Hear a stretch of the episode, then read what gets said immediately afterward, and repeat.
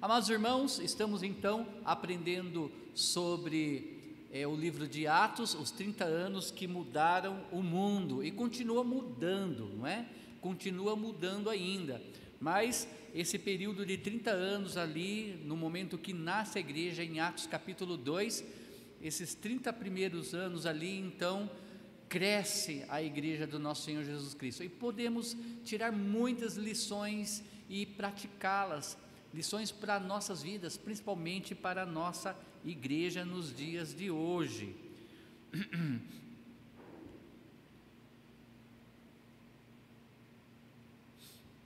Então, só lembrando que nós é, estamos no capítulo 5, na lição 5, desculpa, e nós já falamos sobre o capítulo 1 da lição 5 e agora nós vamos entrar no capítulo 2, mas ainda assim faltou um restinho ali que eu quero é, também estar voltando e lembrando um pouco. Bom, olha, o texto então do, do, da lição 5 descreve algumas situações que poderíamos considerar favoráveis para a igreja, tais como o fato dos crentes gozarem de uma vida em comum, por causa da situação que eles estavam vivendo naqueles dias, eles foram na realidade forçados, mas amaram fazer aquilo, não é? De realmente é, eles terem dividirem tudo que eles têm e viverem juntos aquele tempo precioso ali, tais como o fato de crescer, é, de crentes gozarem de uma vida em comum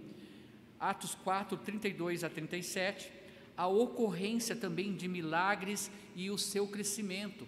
Nós podemos ver até aqui no capítulo 5 mesmo de Atos, é, muitos crendo que só por passar, né, a sombra de Pedro passar, alguns que estavam enfermos eram deitados naquele chão, na, na rua onde que Pedro estava passando, eles acreditavam que a própria sombra de Pedro então chegava a curá-los, porque sabiam que eram homens que andaram com Jesus Cristo, homens fiéis a Deus. Descreve também é, situações é, desfavoráveis, isso é uma verdade, não é? No capítulo 5 nós podemos ver também a mentira que acabou sendo punida com morte, de, né, ali em Atos 5, de 1 a 11. A perseguição também que se mostrou com repressão, prisão e açoites, capítulo 5, 17 a 42 fala sobre isso. E os problemas que surgiram também com o crescimento da igreja. Toda igreja, quando ela vai crescendo, vai crescendo e surgindo também problemas. Isso é normal. E isso está registrado lá em Atos, capítulo 6, versículos do 1 ao 7. Olha, nós é, podemos entender que Destaca-se nesse texto especialmente uma apresentação de cuidados importantes para aqueles que desejam viver é, junto à luz verdade, do verdadeiro Evangelho de Cristo. O primeiro ponto que nós já falamos na semana passada foi: precisamos aprender a viver com as nossas dificuldades internas. E essas dificuldades é, internas se divide ali em dois grupos. O primeiro foi sobre né, que poderia haver entre eles membros, pessoas que sofriam, e é lógico que tinha pessoas que estavam sofrendo muito, e o que ele quer destacar aqui que eram as viúvas e os órfãos também. Como nós aprendemos na carta de 1 Pedro, quando ali é, Pedro ele exorta para os irmãos, a, principalmente para as irmãs, a ganharem os seus maridos né, com o bom testemunho. Por quê? Porque muitos é, das famílias, dos casais, um era salvo e o outro não era. Então, as mulheres sofriam quando os homens, eles realmente ainda não tinham crido em Jesus. Aqui em Atos 5, nós podemos ver que muitas mulheres eram viúvas e precisavam da ajuda da igreja, elas precisavam ser cuidadas. E nós falamos no último, é, na última lição, na quinta-feira passada, que nós precisamos ter esses olhos voltados para os nossos idosos também. Nós sabemos que em nossa cidade há muitos asilos e pessoas que estão abandonadas, algumas delas, outras não, mas a maioria, sim, estão abandonadas e precisam da nossa ajuda. Nós precisamos também visitar os órfãos, ou seja, aquelas crianças que ficaram muitas vezes sem pais ou que foram abandonadas, né, orfanatos. Precisamos ter essa visão como igreja e não ficar apenas preso em quatro paredes e termos aqui o nosso culto, uh, o nosso tempo social e não colocar né, os nossos olhos lá fora na necessidade de outras pessoas. A igreja naquela época tinha muitas pessoas sofrendo. Lembrando que aquela época era os cristãos estavam é, sendo perseguidos, estava iniciando a igreja e eles tinham que muitas vezes cultuar a Deus escondidos e eles estavam perdendo seus trabalhos, seus empregos, porque o, o, o patrão, sendo muitas vezes um judeu não salvo, ou sendo um grego ou um romano, eles não aceitavam o cristianismo e acabavam então dispensando aqueles que realmente confessavam né, ser é, salvos por Cristo ou crerem em Cristo Jesus. Então eles, eles estavam sofrendo muito. Ah, na igreja, naquele início, tinha muita oração, teve muita pregação, mas também tinha necessidade de um apoiar o outro e cuidar. E Tiago 1,27 fala sobre isso: que a religião verdadeira é a religião pura e imaculada para com Deus e Pai. É esta: visitar os órfãos e as viúvas nas suas tribulações e guardar-se então da corrupção do mundo. Nós falamos então sobre essa necessidade da igreja primitiva de um cuidar do outro. Isso podemos trazer para os nossos dias. A palavra de Deus diz que primeiro devemos cuidar com os da casa, ou seja, cuidar dos nossos irmãos, não é? Ver as suas necessidades, orar por eles, abraçá-los quando eles estão sofrendo. Precisamos então demonstrar, viver o dom da misericórdia entre nós, e muito importante. Então, como foi que a igreja lidou com as carências de seus membros?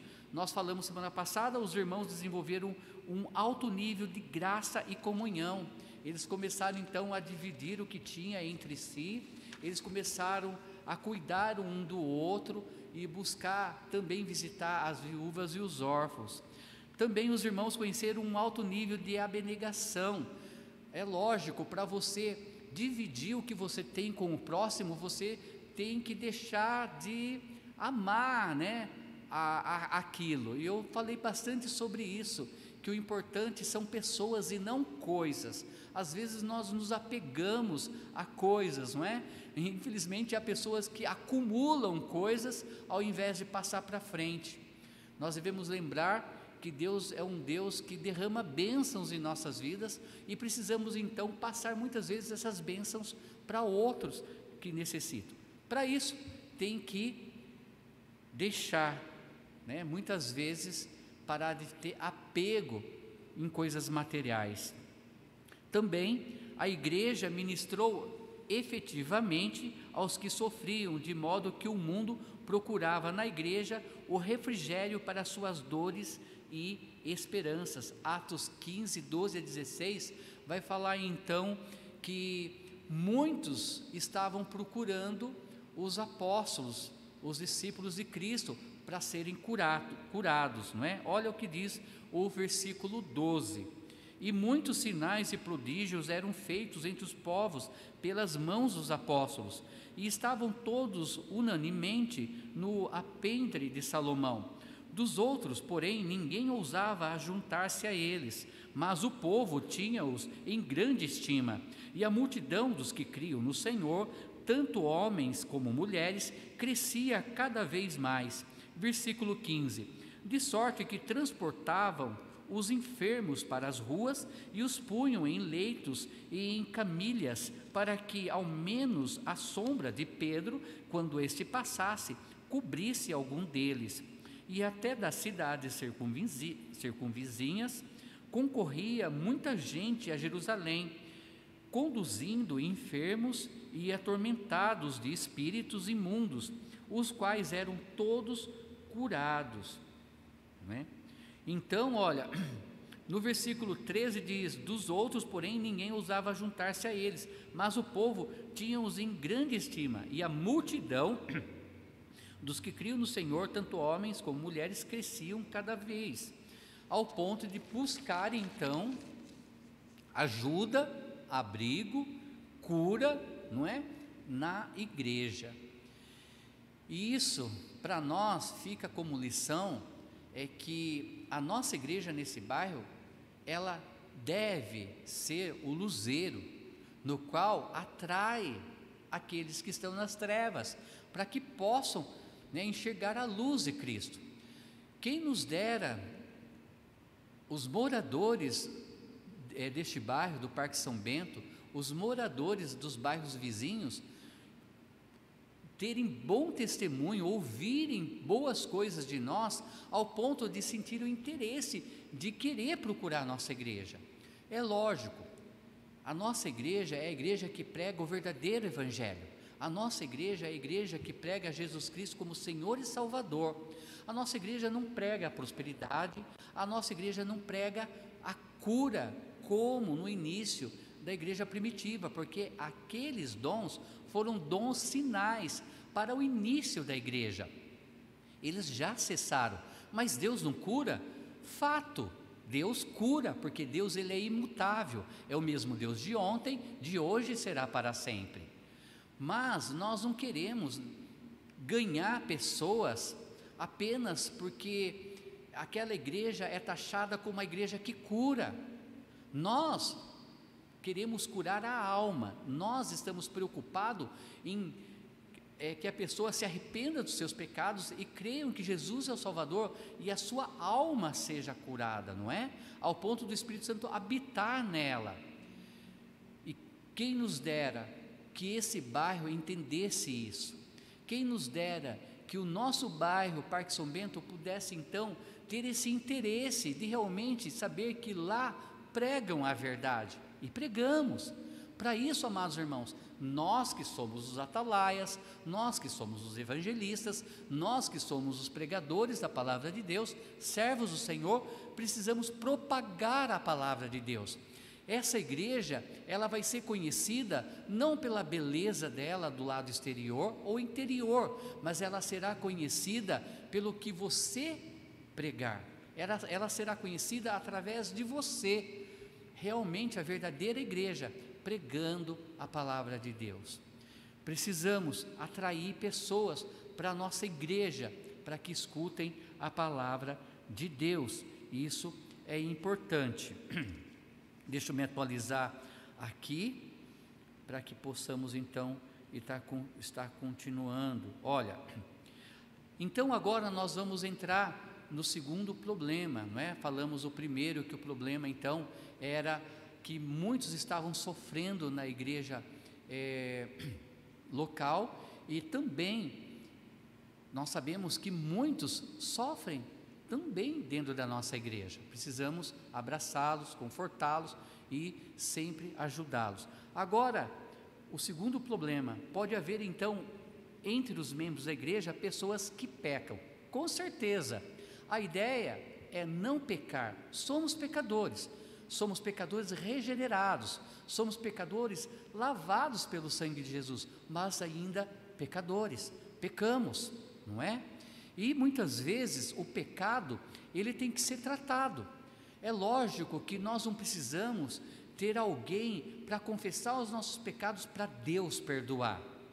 Hum, não é? Nós tivemos agora, temos agora livre acesso ao trono de Deus no momento que Jesus Cristo, ele morreu, quando ele disse tudo está consumado, aquele véu que separava o santo do santíssimo lugar no templo foi rasgado de cima para baixo, mostrando que agora todo aquele que crê em Jesus Cristo tem esse acesso direto na presença de Deus.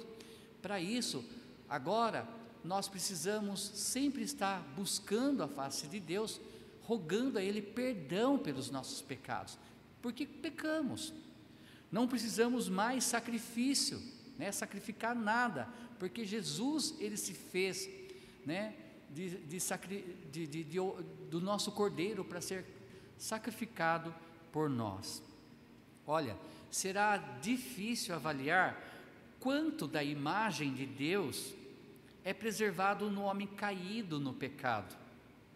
Somos feitos com intelecto, emoção e vontade, sim. Nós temos então uma grande diferença entre os seres humanos e os animais. Não somos animais como muitos ensinam aí, não é? Nós somos criaturas feitos é, à imagem e semelhança de Deus.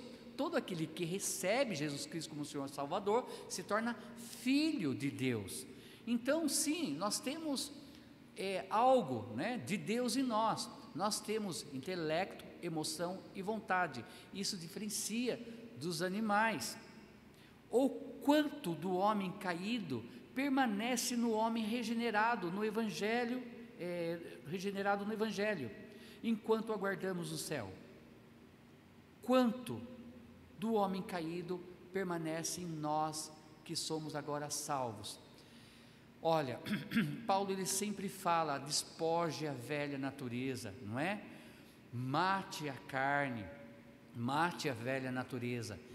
Sabemos que quando nós aceitamos a Cristo, nós nos tornamos bebezinhos, né, recém-nascidos, e nós precisamos nos alimentar da palavra de Deus para crescer, mas ainda assim, a velha natureza, muitas vezes ela quer reinar em nossas vidas, e nós precisamos então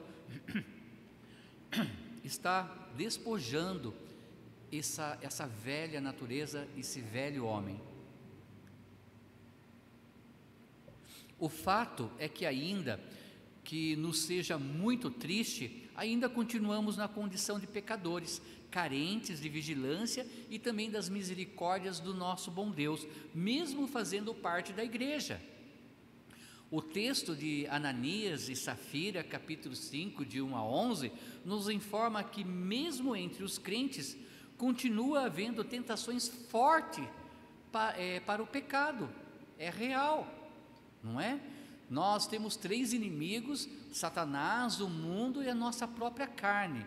E eu digo que, olha, maior é Deus do que aquele que está no mundo. Mas é, entre esses três inimigos, a nossa carne está conosco 24 horas, não é? Nosso espírito habita nela, mas ela muitas vezes tende a reinar. Atos capítulo 5 de 1 a 3 diz: Mas um certo homem chamado Ananias, é, com Safira, sua mulher, vendeu uma propriedade. Versículo 2: E reteve parte do preço, sabendo também sua mulher, e levando uma parte, a depositou aos pés dos apóstolos. Versículo 3: Disse então Pedro: Ananias, por que encheu Satanás o teu coração? Para que mentisse ao Espírito Santo e retivesse parte do preço da herdade? No caso então de Ananias e Safira, desenvolveu-se então uma parceria que conspirou para o pecado. Infelizmente, o casal né, se uniu com essa mesma ideia de fazer aquilo que não era certo diante do Senhor, fazer aquilo que era errado, mentindo para o Espírito Santo. E o ambiente dócil da igreja foi usado por eles para praticar, é, é, para a prática então pecaminosa. Isso deixa claro que, mesmo sendo salvos, nós erramos, nós pecamos, e muitas vezes pode haver pecado no arraial ao ponto que Deus ele para de agir no nosso meio. E é importante a gente entender que Deus ele disciplina todo filho que ele ama. E ele, para os crentes, usa muitas vezes a igreja local para aplicar também a disciplina. Atos capítulo 5, 4 a 5 diz assim: Guardando, guardando-a não ficava para ti, e vendida não estava em teu poder? Porque formastes esse desígnio em teu coração? Não mentiste aos homens, mas a Deus. Irmãos, nós já sabemos disso, mas muitas vezes nos fazemos de cegos, muitas vezes fazemos de surdo, não querendo escutar a voz de Deus, e muitas vezes também nós é, queremos fazer aquilo que não agrada a Deus. mesmo sabendo que é errado. Mas os olhos do Senhor estão em todos os lugares, o Senhor contempla tanto os bons como também os maus. Eu já falei várias vezes do que aconteceu na minha vida no passado. Eu aceitei a Cristo, mas ainda continuava com, com vício. Isso foi lá no ano de 95, quando então eu saí do trabalho, já era 10 horas da noite, e peguei então um cigarro para fumar, e aí então, quando eu acendi o cigarro saindo de uma panificadora, eu senti um abraço e alguém dizendo: Ô oh, meu irmão, posso conversar com você amanhã? E eu levei um baque. Primeiro, porque eu ouvi a palavra irmão. Então, lógico, era alguém da igreja, alguém do corpo de Cristo, meu irmão em Cristo. E aquilo me constrangeu de tal forma, quando eu olhei, eu vi que era o meu pastor, né? o pastor Eduardo Alexander. E olha, ele foi embora e eu continuei caminhando, lógico, me desfiz do cigarro, mas na hora veio na, na minha mente: eu não tenho que temer aos homens, eu tenho que temer a Deus. Nós esquecemos muitas vezes disso, que Deus está olhando para nós, que Deus está observando nós. E nós devemos também lembrar, amados irmãos, que haverá livros e o livro da vida. E o livro da vida, o nome que não for achado ali, vai ser lançado no lago de fogo. Mas antes vai, vai ser abertos livros e esses livros nada mais é do que o nosso diário. Deus está escrevendo tudo que nós fazemos de bom e mal. Eclesiastes capítulo 12, versículo 13 e 14 fala sobre isso. De tudo que ouvistes, o fim é teme a Deus e guarda os seus mandamentos. Porque haverá um dia que nós iremos prestar conta de tudo o que nós fizemos de bom ou mal em nossa carne. E também 1 Coríntios capítulo 10, versículo 2, fala, é, versículo 10 fala sobre o tribunal de Cristo, que um dia todos aqueles que são salvos em Cristo, no momento que forem arrebatados, nós passaremos pelo bema, pelo tribunal de Cristo, e lá prestaremos conta diante do Senhor. Não para perder a salvação, uma vez salvos, salvos para sempre. Cremos piamente que a palavra de Deus deixa claro isso não é? Que todo aquele que crê no Filho de Deus tem a vida eterna. O verbo está no presente, não entrará em juízo, mas passou da morte para a vida eterna. Versículo 5: E Ananias, ouvindo essas palavras, caiu e expirou, e um grande temor veio sobre todos os que eh, todos os que isto ouviram. Lembre-se, não mentimos para homens, mentimos para Deus. Lembrando que o juízo começa, amados irmãos, pela casa de Deus. 1 Pedro, capítulo 4, versículo 17, diz assim: Porque já é tempo que comece o julgamento pela casa de Deus. E se primeiro começa por nós, qual será o fim daqueles é daqueles que são desobedientes ao evangelho de Deus? Aqui é um versículo também clássico para que possamos entender que a salvação não se perde, Sim, o julgamento começa pela casa de Deus, pelo que nós fizemos e deixamos de fazer para recebermos galardões, segundo as nossas boas obras. Mas, se Deus começa o julgamento pela casa de Deus para entregar então os galardões, as coroas, agora ele fala: Como será então o fim daqueles que são desobedientes ao Evangelho, ou seja, aqueles que não creram no Evangelho? Qual é o Evangelho? Que Jesus foi crucificado, morto, sepultado e que ressuscitou ao terceiro dia, segundo as Escrituras. Aqueles que são desobedientes a esse Evangelho, não creem, não querem crer que Jesus é o Senhor Salvador, o final vai ser terrível, horrível. Agora nós vamos entrar no capítulo 2, que diz: precisamos aprender a viver então com os constantes ataques do inimigo, ali na nossa lição, 30 anos que mudaram o mundo, não é? Atos capítulo 5, 17 a 41, não vamos ler todos esses versículos, mas amados irmãos, nós sabemos que temos esses três inimigos, a nossa própria carne, devemos então é, viver, andar no Espírito para que a nossa carne esteja então é, despojando essa velha natureza. Nós sabemos que o mundo, o sistema do mundo não é de Deus e temos também o inimigo Satanás. Mas sempre teremos, infelizmente, até Cristo voltar ou até Ele nos arrebatarmos, os ataques do inimigo. Olha, devemos então observar na Bíblia que os conflitos, desculpa, que os conflitos, eh, devemos observar na Bíblia que os sofrimentos a que nossos irmãos são submetidos devem ser amenizados pelo dom da misericórdia dos crentes e pelo dever sagrado que temos de ampará-lo na forma mais apropriada possível. Isso está se referindo então ao primeiro ponto, que nós precisamos colocar os nossos dons de misericórdia e abraçar né, um ao outro e sermos bênção na vida do nosso próximo. Agora, o ponto 2, que fala sobre né, o, os ataques do inimigo, diz assim: olha, no caso de pecados cometidos pelos nossos irmãos, deve é, acontecer então o confronto e a disciplina. Há uma enorme variedade de textos bíblicos no Novo Testamento que nos ensinam sobre o valor da disciplina na igreja.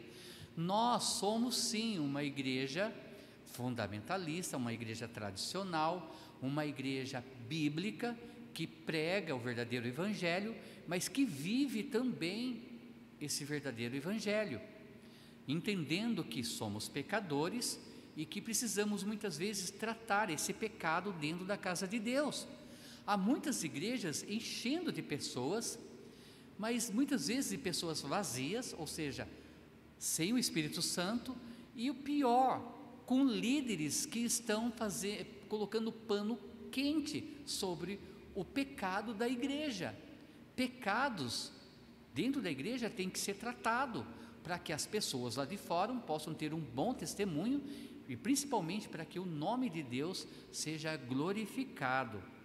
Então, sim, nós somos uma igreja que tratamos o pecado um do outro, lógico, com amor, lógico, biblicamente, não é? Porque a disciplina primeiro vem de Deus, mas a igreja, conforme Mateus 18, tudo que é ligado na terra é ligado no céu, porque a igreja é, a igreja então preza então pelo por esse ministério de disciplina eclesiástica.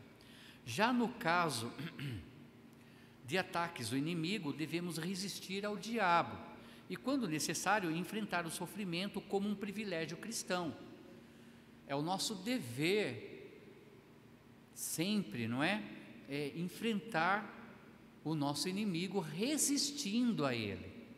Resistindo a ele. E se houver perseguições, e se houver calúnias contra o nosso nome, mesmo nós andando certo, a gente deve então entender que tudo isso está sendo feito pelo nome de Cristo e devemos regozijar nisso.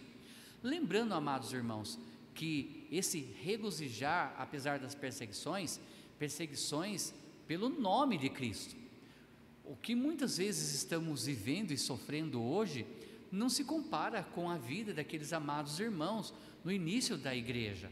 Eles realmente sofriam por causa do nome de Cristo. Hoje, eu posso dizer que no nosso país nós não estamos sofrendo por sermos cristãos. Cedo ou tarde, de uma ou outra, mais difíceis na minha vida e nem todas se, tornarem, se tornaram fáceis. Uma delas é a luta, a gente caia para que a gente não seja realmente usado na obra de Deus.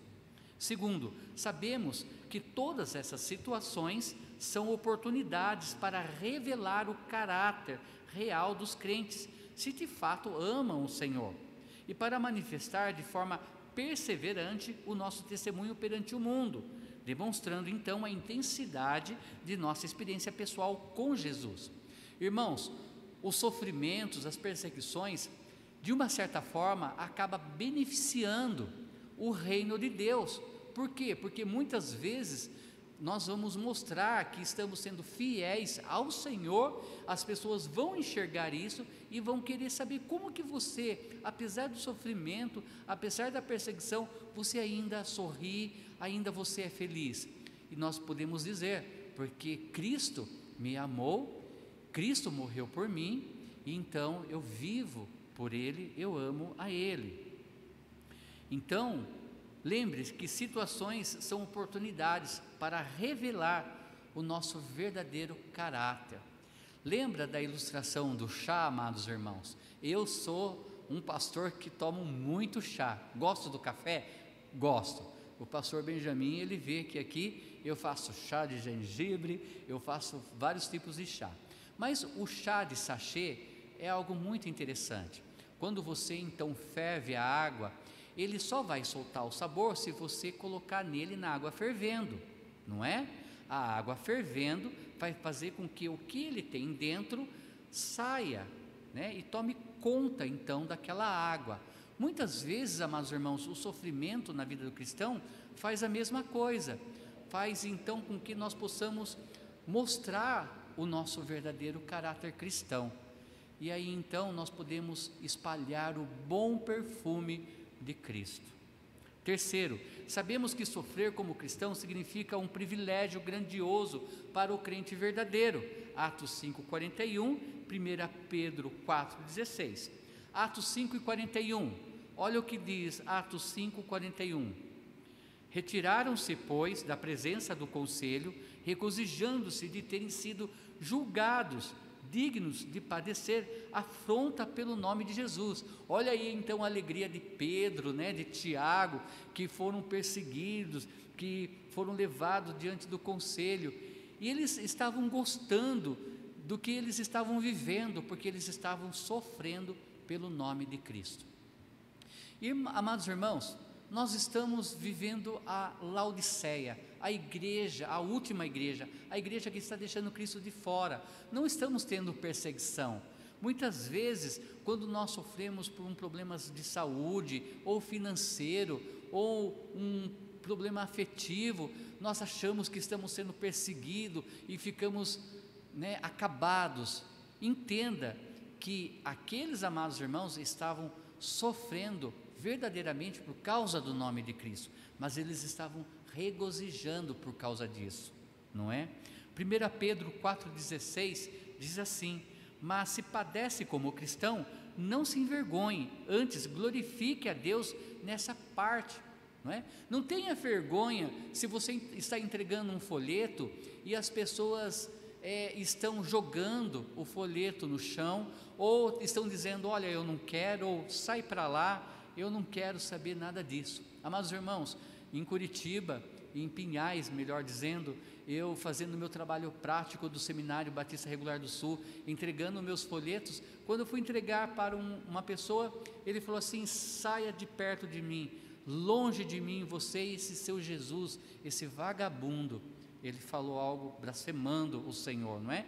E a esposa dele começou a brigar com ele, falou assim: que é isso? Que você está fazendo? Ele só entregando um folheto. Eu não quero essa porcaria de folheto. Ele avançou para me bater. E ela então segurou ele. Eu fiquei tão feliz aquele dia, acredite, eu fiquei feliz. Eu falei, uau! Sabe, senti um tequinho, a pontinha do que aqueles homens de Deus sentiram. É alegria para nós, estamos fazendo o trabalho do Senhor, pense nisso somos, somos, bastante, é, somos bastante conscientes de que a extensão do reino de Deus, pela semeadura do Evangelho de Jesus, tem sido então regada pelo sangue de mártires que em todos os tempos e em todos os lugares deram a vida. Quanto mais eles morriam por causa do nome de Cristo, mais surgiam então novos cristãos. Amém por isso, não é? O sangue do mártir, então, é a semente do cristão. É a semente do cristão. Quanto mais eles derramavam seu sangue, mais pessoas eram salvas. Glória a Deus por isso. Mas realmente, amados irmãos, nós estamos vivendo isso, nós estamos vivendo ao ponto de sofrer pelo nome de Cristo. Como é difícil muitas vezes convidar um pequeno grupo da igreja local para sair aos domingos logo depois do almoço para evangelizar, ou logo antes, como o nosso grupo de evangelismo que nós estamos querendo fazer, não é? Muitas vezes nós ouvimos aqui a palavra de Deus, nós é, sentimos ela ferver em nossos corações e saímos daqui com ânimo, com alegria, querendo fazer diferença, mas muitas vezes chegamos em casa, almoçamos, ligamos a TV e de repente vem o sono da tarde, passa o dia e nos preparamos para retornar no culto à noite. Amados irmãos, precisamos ser Filadélfia, igreja missionária, não podemos ser igreja Laodiceia. Acorda, povo, acorda, irmãos, sofra pelo nome de Cristo, porque aí vale a pena. O sofrer muitas vezes é parar de ter preguiça, o sofrer muitas vezes é acordar cedo para ir na IBD, não é? Ah, eu não posso, pastor. Ah, meu filho não veio, minha filha não veio, pastor, porque teve que ficar estudando, porque trabalhou até tarde. Amados irmãos, o meu desejo é estar na casa do Senhor, quando as portas estão abertas. E não é porque é o meu filho que eu vou falar isso, mas eu vejo neles também esse desejo de servir ao Senhor. O meu filho acorda muitas vezes três e meia da manhã, vai para o exército, vai para o trabalho, muitas vezes tem que parar para estudar à noite, mas ele está aqui, na quinta-feira, me ajudando, a minha filha tocando piano. Ele está aqui na IBD, eles estão aqui na IBD de manhã nove e meia. Mas muitas vezes alguns, ah, eu fiquei cansado, eu trabalhei a semana inteira. E qual é o problema? Você serve a Deus ou você serve ao teu trabalho? Você serve a Deus ou você serve a tua carne? Que servamos ao Senhor. Por isso que eu falo, amados irmãos, quando o governo fala pode abrir, esteja aqui na casa do Senhor. Sofra se você tiver que acordar mais cedo. Eu não me importo se você estiver sentado aqui e começar a dar aquelas pescadas, não é? A sentir o sono. Mas você está na casa do Senhor. Sofra pelo nome de Cristo, que na realidade isso não é nem sofrimento mas venha na casa do Senhor. Faça o nome de Deus conhecido, entregue folhetos, evangelize, use o celular que você fica muitas vezes jogando para falar da palavra de Deus, não é? Pregue o Evangelho, faça a diferença. Amém? Vamos orar? Santo Deus, eterno Pai, eu rogo Senhor, ó Pai, que a tua palavra não volte vazia faça diferença em nossos corações. Se há alguém, ó Deus, que ainda não aceitou a Jesus Cristo como Senhor e Salvador, que se arrependa dos seus pecados e creia que Jesus já fez o sacrifício por você, já morreu por nós. Apenas aceite esse presente que é de graça, a salvação. E para nós, ó Deus querido, nos ajude, ó Pai, a viver a tua palavra nos ajude, ó Pai, a sermos amáveis uns com os outros, a sermos úteis um para os outros, abraçar os nossos idosos e os nossos órfãos, as nossas viúvas, ó Pai. Nos ajude, ó Deus querido, a despojar a nossa velha natureza, a realmente, ó Deus querido, lutar contra o nosso inimigo, entendendo que o Senhor é maior do que ele. Mas nos ajude, ó Pai querido, a regozijarmos quando realmente estamos sendo perseguidos pelo Teu nome, ou quando estamos cansados porque estamos aqui em uma IBD, em um culto, ó Pai, adorando ao Senhor. É isso que eu te peço e agradeço. Em nome de Jesus, amém.